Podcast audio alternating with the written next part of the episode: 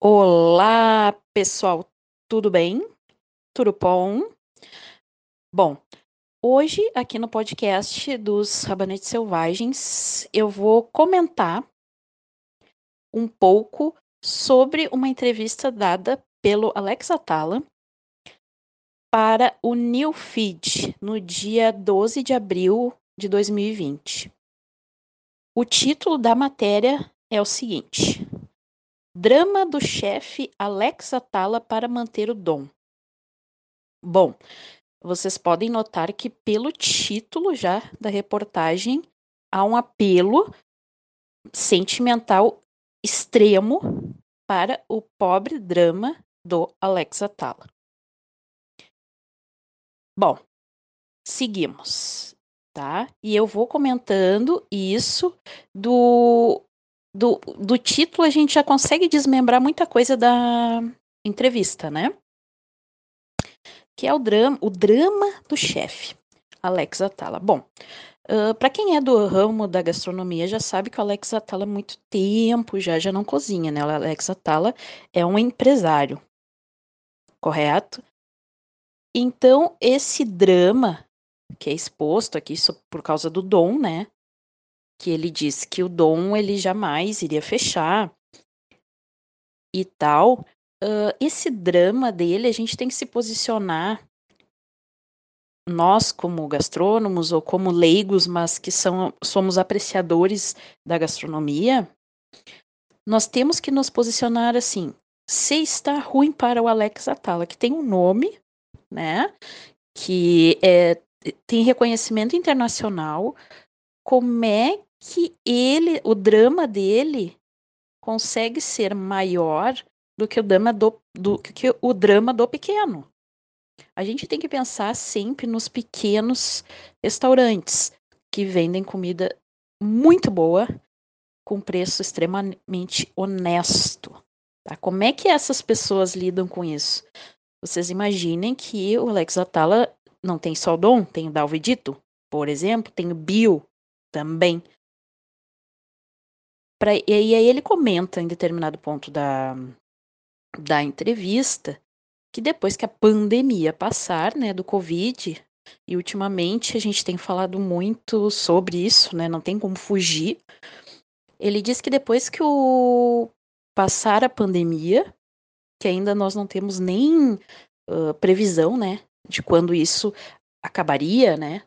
Algumas previsões vêm até 2021, Hoje o carnaval, uh, já, já li notícias falando sobre o carnaval do ano que vem, que provavelmente não irá acontecer ainda pelo Covid. Embora, é que esses são aqueles parênteses que eu tenho o hábito de abrir, embora uh, a gente saiba que em muitos lugares do país já estão abrindo comércio. A gente viu ontem uh, abrindo comércio de, dos shoppings em Santa Catarina, que é um absurdo. E as pessoas lotando os lugares. Uh, em Pelotas também, calçadão lotado.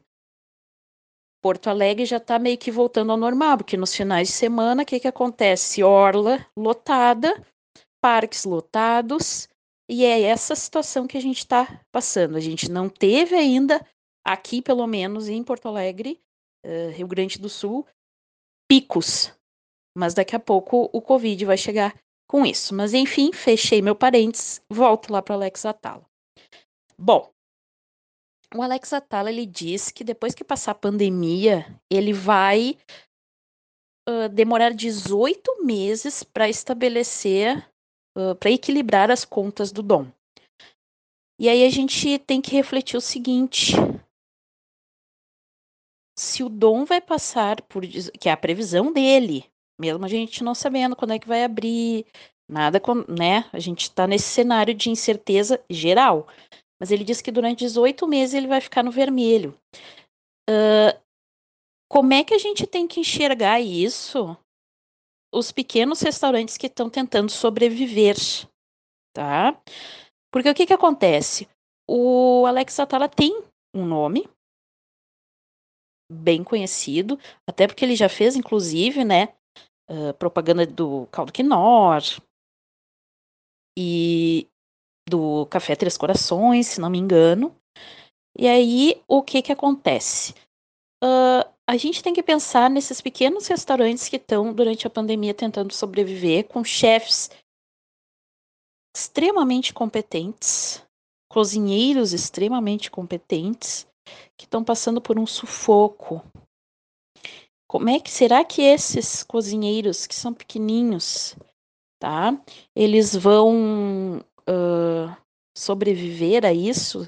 Vão ser 18 meses no vermelho ou vão, ter, vão fechar após a pandemia? E esses que são os que me preocupam, né? Porque o, o, esse restaurante, Dom, ele tem comida, defende ali, né? Uma comida brasileira, mas é uma comida pra, brasileira pra, para pouquíssimos brasileiros. Então a gente tem que estar tá muito atento. Como é que é? todos os brasileiros têm 500, 600, mil reais para poder pagar para comer nesse restaurante? Uh, acredito que 95% do país não tenha isso. Ou vai guardar um dinheiro para ir lá conhecer quem é da área e tal, até eu entendo. Mas assim, fora isso, eu não vejo uma comida acessível para todos os brasileiros. Correto? E essa fica a reflexão, né? Para a gente ver, pensar no pequeno, tá? No restaurante pequeno, com comida boa e honesta, acessível para a maioria.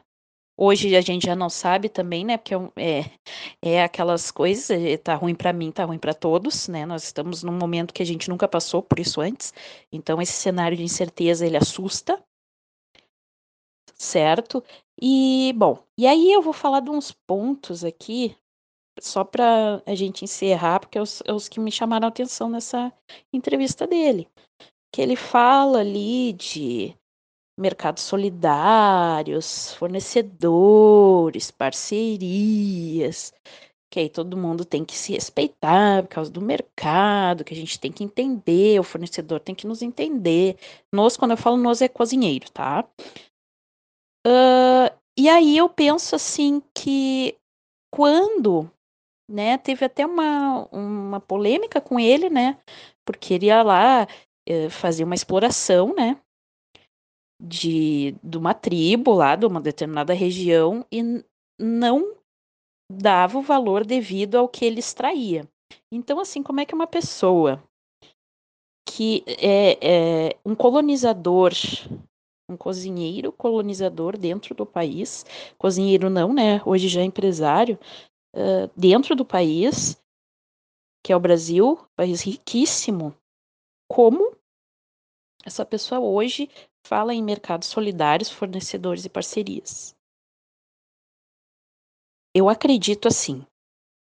Minha opinião, tá, gente? Eu acredito assim. Quando a gente. Uh, nós somos pessoas que cada um tem a sua filosofia de vida. Eu acho, por exemplo, uh, eu gosto de carne, não me incomoda quem não gosta de carne. Eu só não gosto que quem não come esse tipo de coisa me incomode. Falando, ah, porque o bichinho que não sei o quê. Eu acho um horror, porque é um sistema horrível, mas eu gosto de carne. Tá? Eu fico mal por uns cinco minutos e depois isso passa. Não sei se daqui para frente, daqui um para frente não, daqui a um tempo eu eu não pare de comer carne, tá? Mas assim, a minha filosofia é, uh, eu sou uma pessoa que eu sou igual dentro do meu trabalho, igual dentro da minha família, igual nas relações do, com os meus amigos, enfim. Essas eh, eh, eu não consigo ser, claro, no momento estou no meu trabalho, estou mais séria, mas eu não, o meu caráter continua o mesmo dentro da minha casa, continua sendo o mesmo dentro do meu trabalho, continua sendo o mesmo nas minhas relações. Não adianta, gente, a gente falar assim, uma pessoa, aí ah, eu faço yoga, aí ah, eu não como carne, aí ah, eu ajudo as pessoas, na verdade, ajuda as pessoas para postar em redes sociais, que muitos de vocês devem conhecer. Pessoas assim. E ser uma pessoa mau caráter. dentro da família, nas relações dentro do trabalho. Porque uma pessoa que é mau caráter numa dessas desses ambientes, essa pessoa vai ser mau caráter em qualquer ambiente. Correto? Minha opinião, mas acredito que seja assim. Meus quase 40 anos me garantem essa opinião, tá?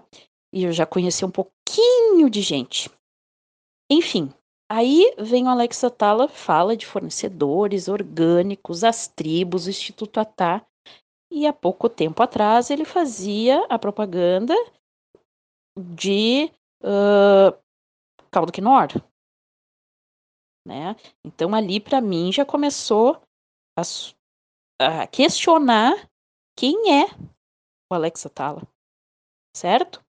Outra coisa que ele comenta é sobre uh, não entrar em pânico. Que o pânico aqui no, Brasil não, deve, não devemos entrar em pânico, porque o medo, tudo bem, mas pânico não. Que aqui nós estamos, ele fala que nós estamos melhores na Europa do que aqui. Melhores na Europa, desculpa, nós estamos melhores aqui que a Europa.